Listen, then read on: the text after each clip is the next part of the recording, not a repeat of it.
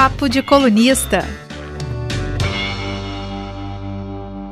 Papo de Colunista está de volta a, a, Gazeta, como você pode perceber, né? Então, ó, senta aí, pega um cafezinho, pega uma água, senta aqui com a gente, que a gente estava disparado desde março, que estourou a pandemia mesmo, a gente não gravava um programa, e agora a gente voltou num formato diferente, fazendo essa live, que depois vai ser transformada em um podcast, e vai ser disponibilizado nas plataformas de streaming, onde você estiver acostumado a ouvir.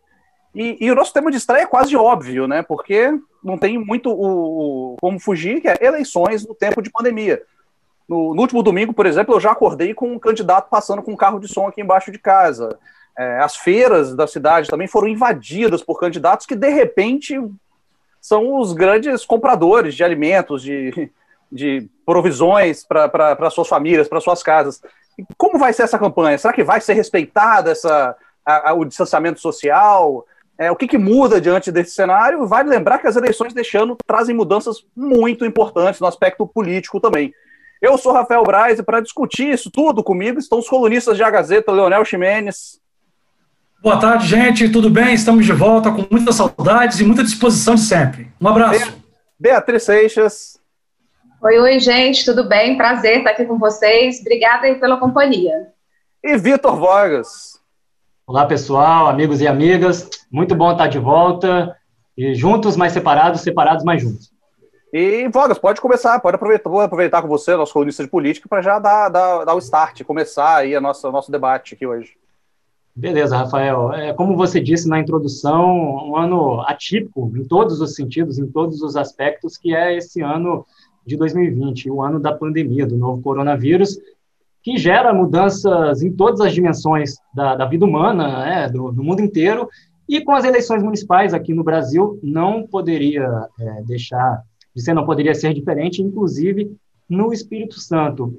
Braz, a primeira é, grande, é, falando dessa, desse conjunto de mudanças, a grande primeira alteração é em relação ao próprio calendário eleitoral.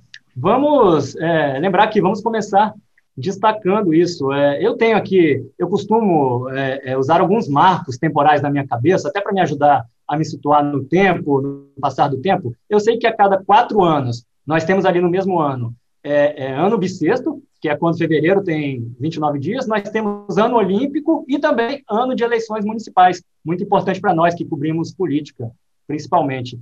E aí, é, dessa vez, nós tivemos só o primeiro, né? O primeiro ficou garantido, porque 2020 é também, e acima de tudo, o ano da pandemia. E aí nós tivemos o ano bissexto, né? Isso aí não mudou, o calendário gregoriano foi respeitado, e aí em fevereiro tivemos 29 dias, mas depois, calendário, o próprio calendário olímpico, gente, foi adiado, a Olimpíada de Tóquio, que teria ocorrido aí no meio do ano, foi é, é, postergada para o ano que vem, e se até a Olimpíada de Tóquio foi adiada sofreu mudanças, por que não adiar também o é, calendário das eleições municipais, e foi o que aconteceu, né, por decisão do TSE, do Congresso. Para vocês terem uma ideia, hoje, 30 de setembro, estamos é, na primeira semana oficial da campanha eleitoral. A primeira semana, gente, estamos batendo aqui esse papo sobre o início da campanha, mas estamos começando pelo fim. Não é calma, não é o começo do fim, ou talvez seja. Um talvez pouco, seja, pode ser. É, ou talvez seja um pouco, né? Mas o que eu quero dizer é assim, é, em relação ao próprio calendário eleitoral. Por quê? Porque essa que é a primeira semana, acabou sendo a primeira semana do primeiro turno, na verdade, pelo calendário original, inicialmente previsto pelo TSE, deveria ser, na verdade, a, a, a agora a última, nós deveríamos estar na última semana do primeiro turno. Não na primeira, mas na última semana do primeiro turno, que estava inicialmente marcado para o próximo domingo, agora no dia 4 de outubro. Primeiro outubro seria no dia, é, o primeiro é, turno, perdão, seria agora no dia 4 de outubro, o segundo turno ocorreria no dia 25 de outubro. Agora não, agora ficou tudo lá para novembro, então o primeiro uh, turno só ocorrerá no dia 15 de novembro, enquanto o segundo turno só será realizado no dia 29 de novembro. E aí, para o nosso espectador atento e bom em matemática, já percebeu. O segundo turno ficou muito curtinho, ali ficou muito encurtado, ali comprimido na segunda quinzena de novembro, de modo que nós é, teremos aí uma, uma campanha de tiro curto e, sobretudo, um segundo turno, que é o momento decisivo mesmo, é, ainda mais curto, que é a hora de separar os meninos dos homens, né? Então, veja bem, Braz e colegas, em conclusão, o que, que a gente pode tirar disso aí? Eu prevejo e aposto numa decisão, mais uma vez, decidir, é, uma eleição decidida ali na reta final, ainda mais na reta final do que já foi a eleição passada, em 2018. Porque, em primeiro lugar, se tem uma coisa que com ou sem pandemia não muda, é o velho hábito do brasileiro de deixar tudo para a última hora, inclusive escolher seus candidatos.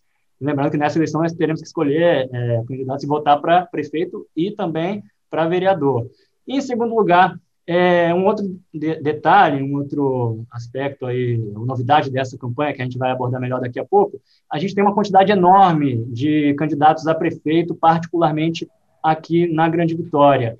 E aí, é, eu lembro a vocês que é, nos quatro maiores municípios aqui do Espírito Santo, que são os quatro maiores da Grande Vitória, nós podemos é, ter segundo turno.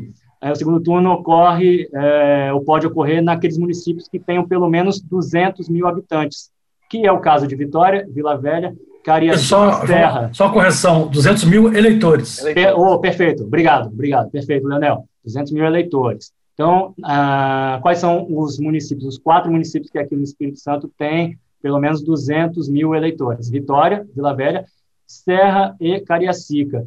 E nesses quatro municípios nós temos muitos candidatos a prefeito. Então, você soma aí é, essa situação completamente fora do normal, atípica, é, as pessoas ainda com a cabeça muito voltada aí para outras situações, outras preocupações relacionadas à crise sanitária e à própria crise econômica decorrente da pandemia, emprego, etc. E é, esse número grande de candidatos. A minha aposta é que ah, todos esses municípios aqui na Grande Vitória ah, tenham a eleição decidida mesmo, só em segundo turno, e aí com esse segundo turno ainda mais curtinho, só de duas semanas, a gente vai ter todas as definições mesmo na reta final. Tudo mesmo deve ficar para essa reta final ali das últimas semanas, na segunda quinzena de novembro. É o primeiro destaque grande que a gente pode fazer. E não, não é só né, a questão atípica aí, que a gente tem de muitos candidatos, né, alguns pontos que a gente vai discutir, mas esse ano também eh, a própria pandemia trouxe ah, algumas mudanças em relação aos procedimentos eleitorais, né, muita coisa mudou. E isso a gente vem acompanhando o TSE, o TRE, né, a Justiça Eleitoral, é, fazendo algumas adapta adaptações para poder é, fazer com que essa eleição seja o mais seguro possível, mais segura possível dentro né, de todos os protocolos de, de, sanitários. E aí, além da mudança de data, né, que o Boga já, já citou, a gente tem também, esse ano vai ganhar uma horinha a mais a votação, né? Todo, todo ano eleitoral, você tinha aí, você podia ir votar das 8 da manhã até 5 da tarde. Esse ano começa às 7 da manhã. Então, é mais um detalhe para poder você ter mais espaçamento, né? é, mais tempo e aí evitar aglomerações. É, outro ponto interessante também é que esse ano foi suspensa a biometria, né? Que é, a biometria é aquela identificação que a gente faz, né? Com, com a digital, com o dedo. Então, isso também esse ano é, foi suspenso.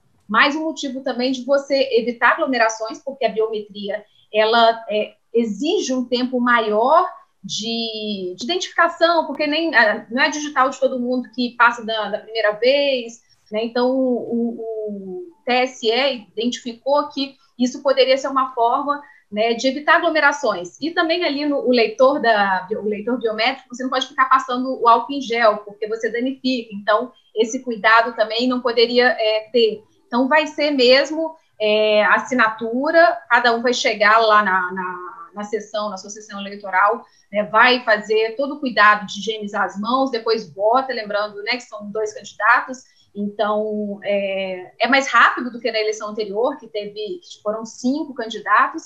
Então, vários é, processos foram adaptados. E, e, outro ponto interessante também é que quando você não. A justificativa do voto não vai precisar ser presencial. Você vai poder fazer isso via aplicativo.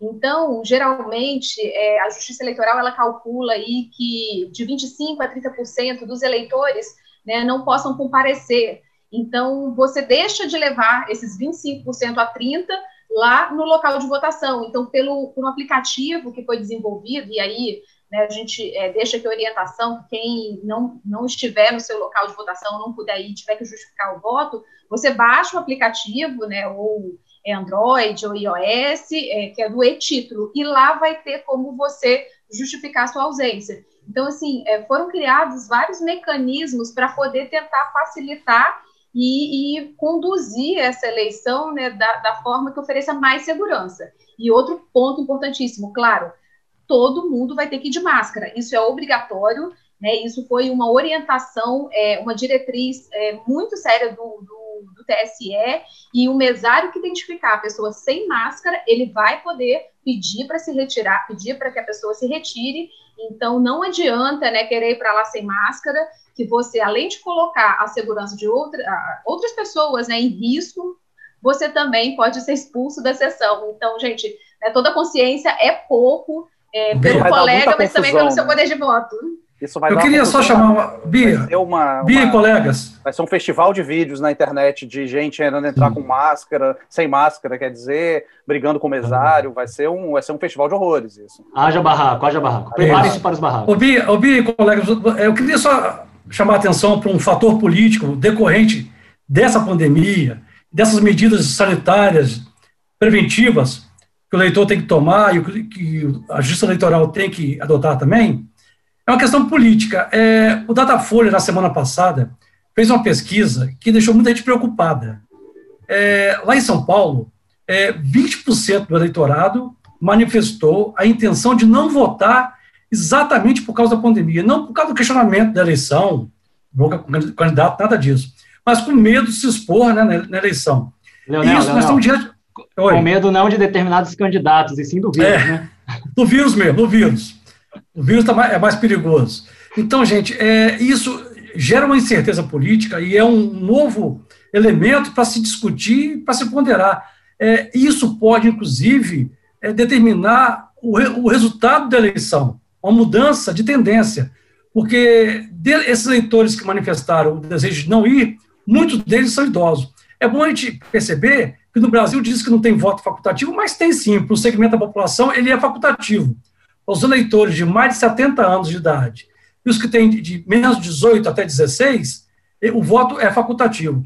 Então, essas pessoas não têm obrigação de ir, não terão nenhum tipo de justificativa a ser dado. Então, os candidatos têm aí uma tarefa ainda adicional de ter programas é, que convençam o eleitor, mesmo diante de uma pandemia, e comparecer às urnas no dia 15 de novembro e colocar o seu voto, que é importante, gente. A mudança do país a mudança que a gente quer. A gente não pode é, delegar esse direito, que é um direito sagrado de voto, de escolha dos nossos candidatos, para outras pessoas. Então, é importante que os candidatos também tenham essa consciência e, e tenham programas que atraiam, que levem o eleitor aí às urnas. Ô, Leonel, e amigos, né, e falando sobre consciência e aproveitando essa informação que você trouxe sobre essa, essa pesquisa que, que demonstra o medo de boa parte dos eleitores brasileiros, e é, não só o medo, mas todos esses cuidados adotados agora pela Justiça Eleitoral tem a ver basicamente com uma questão, gente. A gente está falando aqui basicamente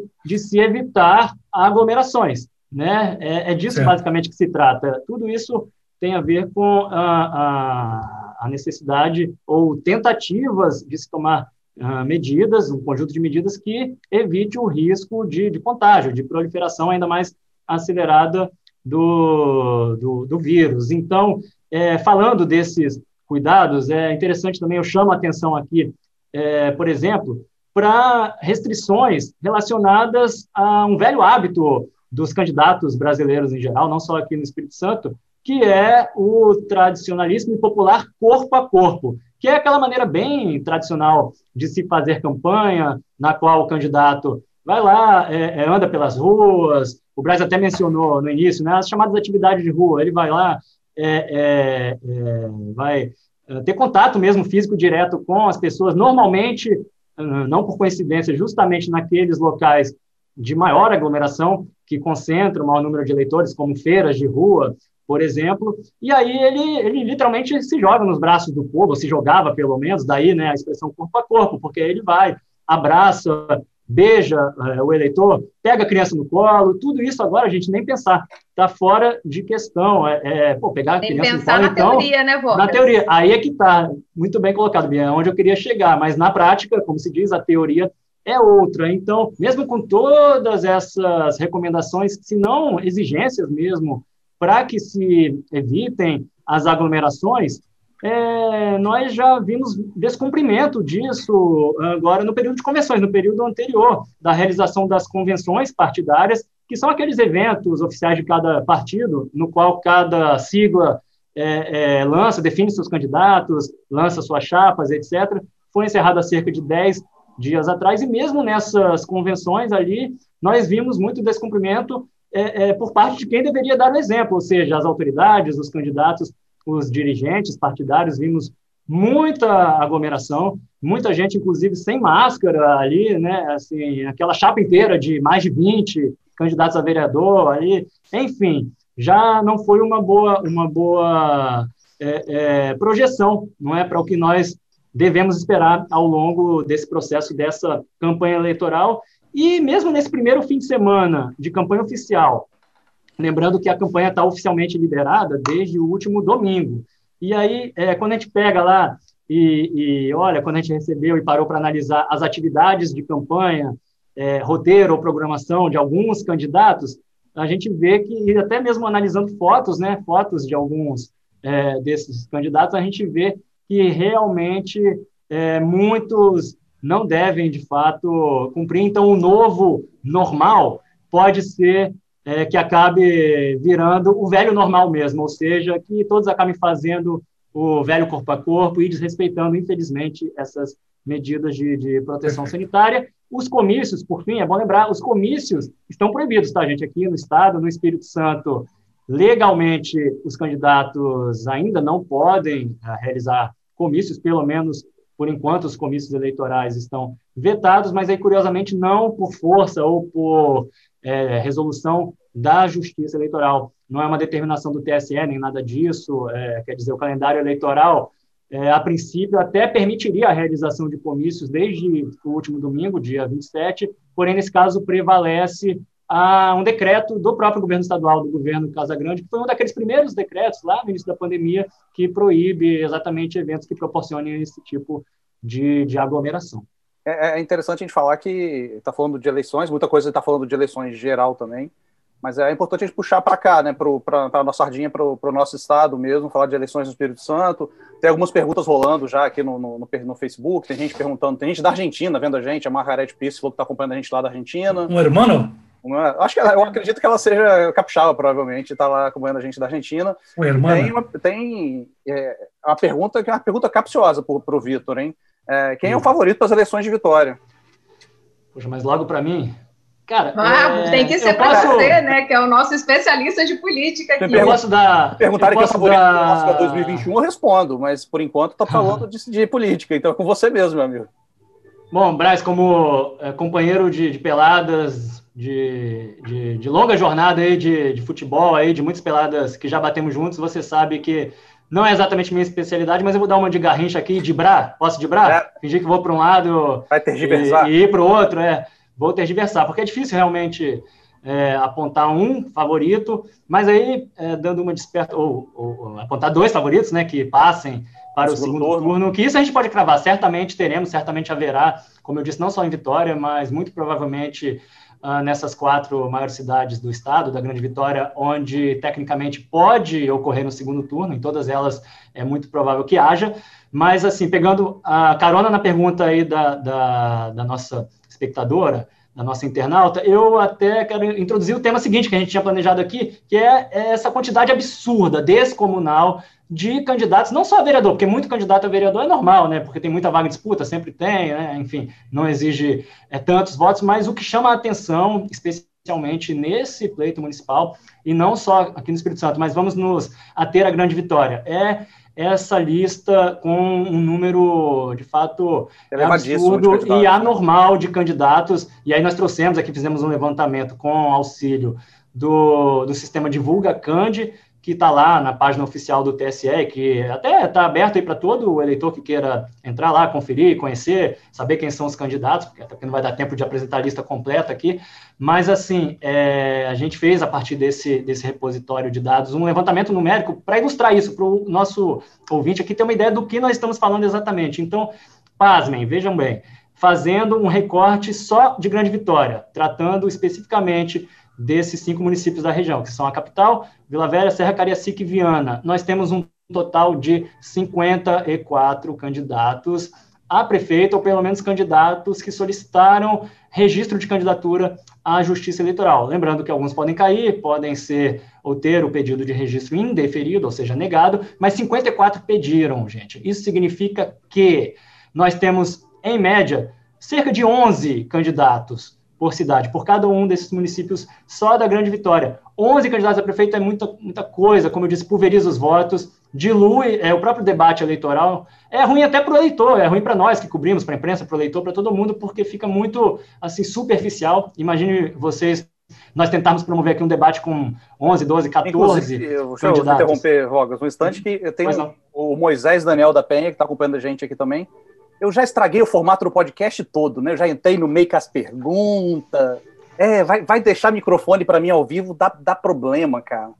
Não dá certo.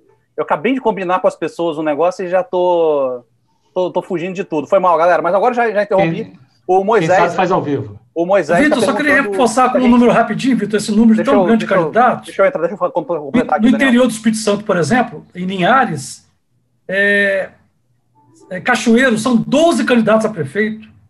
É, São Mateus, Colatina e Guarapari, 10 candidatos em cada uma dessa cidade.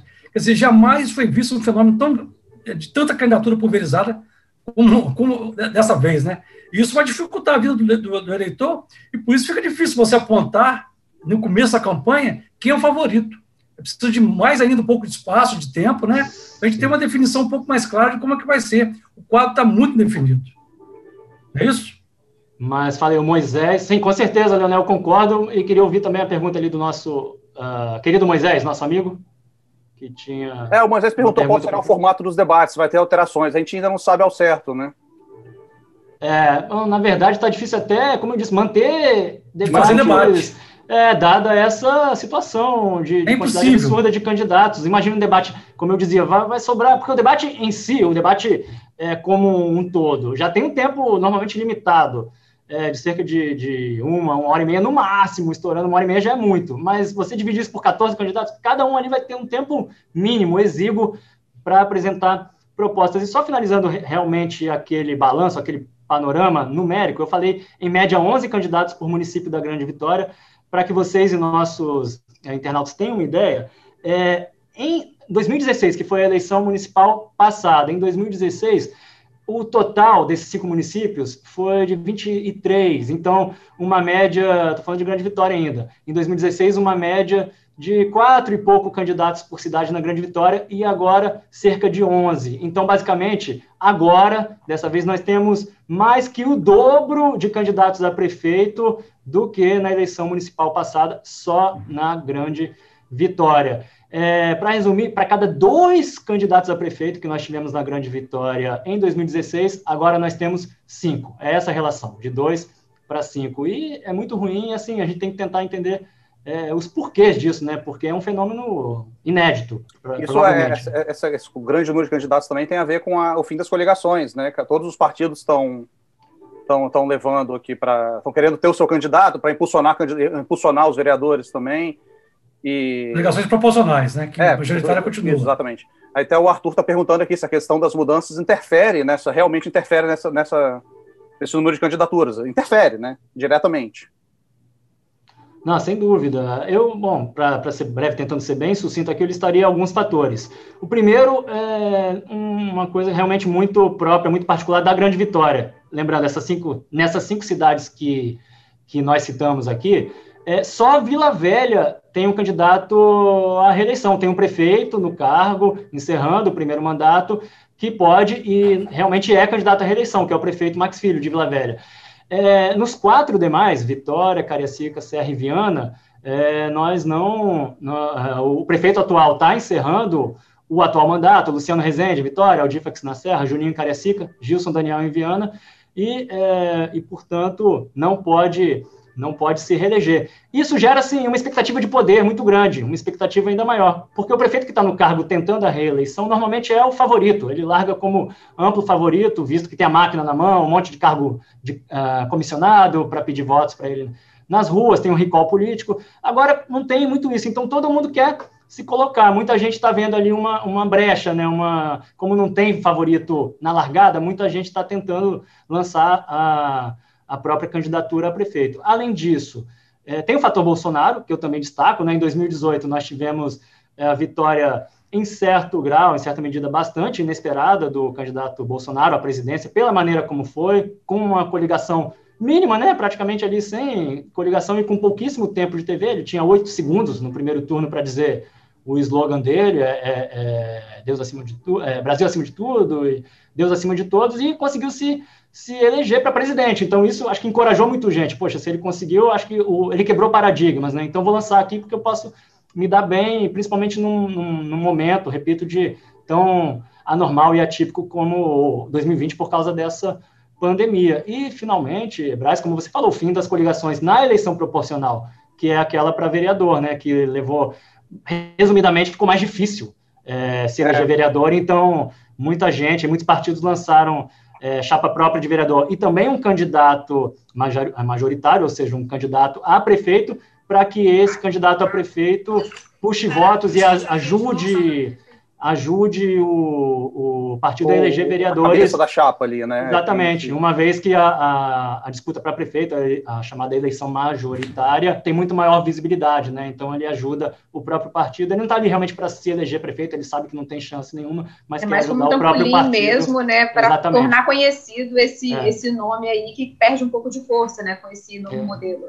É, eu até conversei com pessoas ligadas a partidos menores hoje e falaram que tipo, tem, o partido tem um, um, candidato claro e a ideia é que os outros puxem, puxem votos ali para eleger um, né? A ideia é ter aquele primeiro mesmo, aquela cabeça, porque continua, né? O, o eleito é, é, a legenda, o quociente continua, continua valendo tudo, o que acabou são as coligações. Então, quanto mais voto o partido puxar, a legenda puxar, é, ainda é válido para quem é o cabeça da chapa para a eleição para vereador. Né?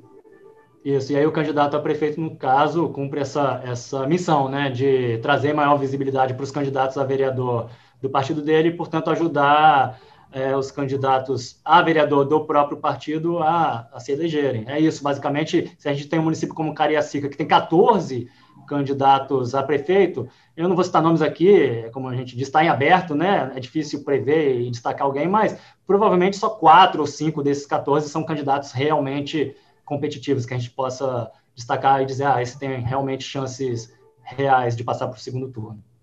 E sabe o que eu acho curioso nesse bolo todo eleitoral que a gente está trazendo aqui, com esse mar de candidatos, é, é, a coragem, né? Porque todos eles vão chegar em um ano de uma que ninguém sabe muito bem o que vai acontecer no ano que vem, de instabilidade econômica, e aí pensando principalmente nos candidatos né, ao executivo, à prefeitura, às prefeituras municipais, é, isso, isso chama atenção, porque ninguém aparentemente está com muito medo né, da, da, situação do cacho que eles podem encontrar nessas prefeituras, porque 2020 está né, tá sendo um ano é, super complicado, por motivos óbvios, e, e, 2021 é um ano incerto, a gente não sabe ainda como a, a economia mundial, brasileira, né, estadual, municipal, é, vai se comportar. Então, é meio que como se é, esse não tivesse né, sendo um motivo para inibir o número de candidatos.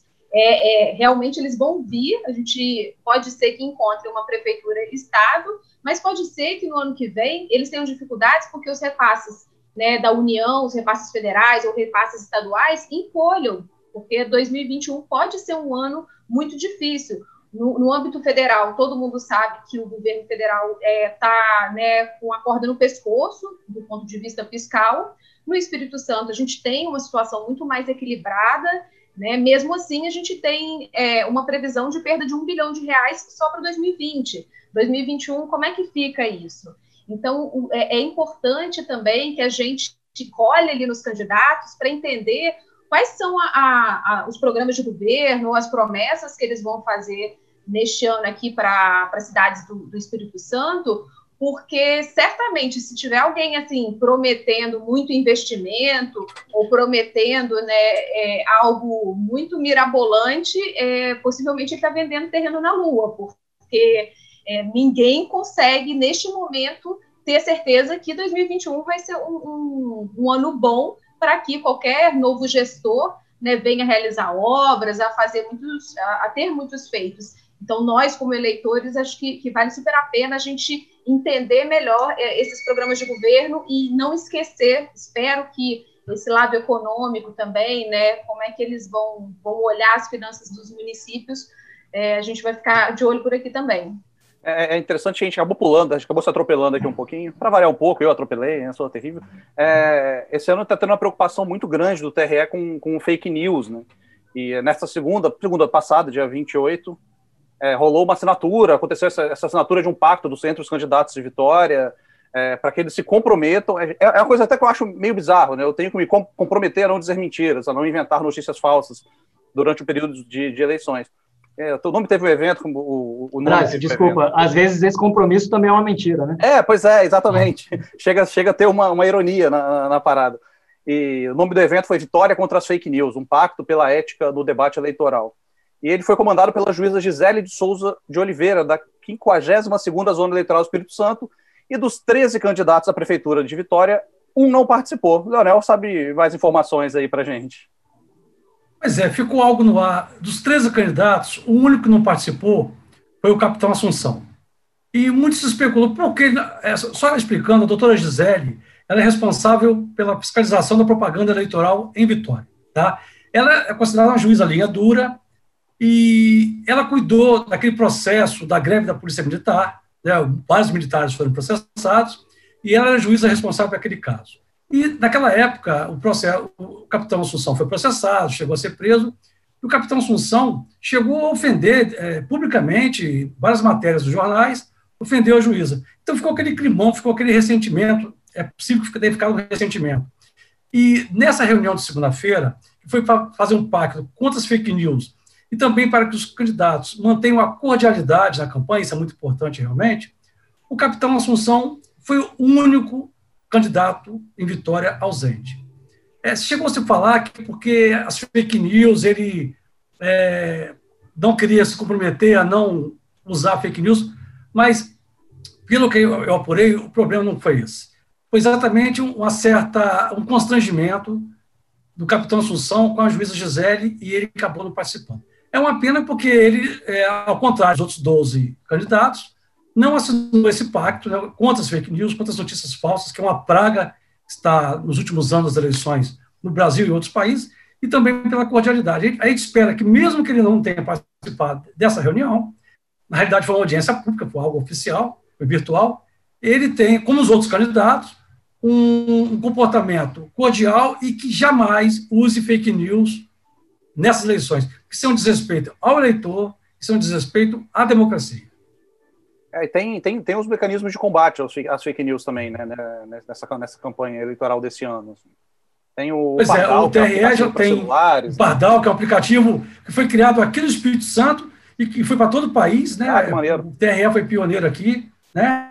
Ontem o TRE eh, lançou também um assistente virtual, uma espécie de um robô virtual chamado de Bell, né? As pessoas podem tirar dúvidas, é, pedir as informações sobre é, onde votar, o que fazer. Então, quer dizer, a, a tecnologia está sendo usada para aprimorar a democracia. Então, a gente espera que os candidatos estejam à altura desse processo, né? É, então, é, é, tomara que, que o processo role na maior lisura possível e, ó... Vamos, vamos discutir ideias, né, Brian? Discutir ideias, né? Sim, discutir ideias, exatamente. Para nossa cidade. É, então, ó, acho que esse, esse, foi o nosso primeiro papo de colunista de retorno aqui, o nosso primeiro nesse formato também. Então, estamos todo mundo aprendendo aqui ainda. E estamos todo mundo aprendendo. Eu preciso é, falar os plurais direitinho, né? As pessoas vão saber que eu não sei falar, vou achar que eu não sei falar português. Mas eu falo direitinho, escrevo melhor ainda. É, e me acompanhe lá em A Gazeta. Pode procurar. Todos nós estamos lá, os colunistas. Tem nossa carinha bonita lá. Nem todas. A cara da Bia é muito bonita, as outras nem tanto. E fazer o quê, né? E é, é tá rindo porque sabe que é verdade. Então eu vou encerrar por aqui. Obrigado a todo mundo que acompanhou, a gente que participou. Lembrando que fica disponível, no, nas, daqui a pouquinho vai estar disponível aqui no Facebook o vídeo completo e mais tarde em formato de, Spotify, de podcast também nas plataformas de streaming. E aos poucos a gente vai. É, a gente vai se aprofundar mais nesse assunto, não tem como fugir muito disso, de eleições, não vamos falar mais de candidato, vamos falar de todo mundo. A galera que perguntou e não foi respondido, gente vai falar de, de coisas mais específicas, mas esse foi mais um geralzão para marcar a nossa volta como Papo de Colunista, e para não perder o costume, ó, nesta quinta-feira, dia 1 estreia na Netflix, cara, Bom Dia Verônica, uma série brasileira muito interessante, baseada num romance policial. Quem gosta de romance policial, é uma série bem legal, vale a pena conferir, do Moscovis, Camila Morgado, bem legal, estreia nessa quinta-feira, oito episódios. Semana que vem a gente volta com mais um Papo de Colunista aqui no Facebook da Gazeta, onde você estiver vendo a gente. Valeu! Obrigada, tchau, tchau. Tchau, gente. abraço. abração. Papo de Colunista.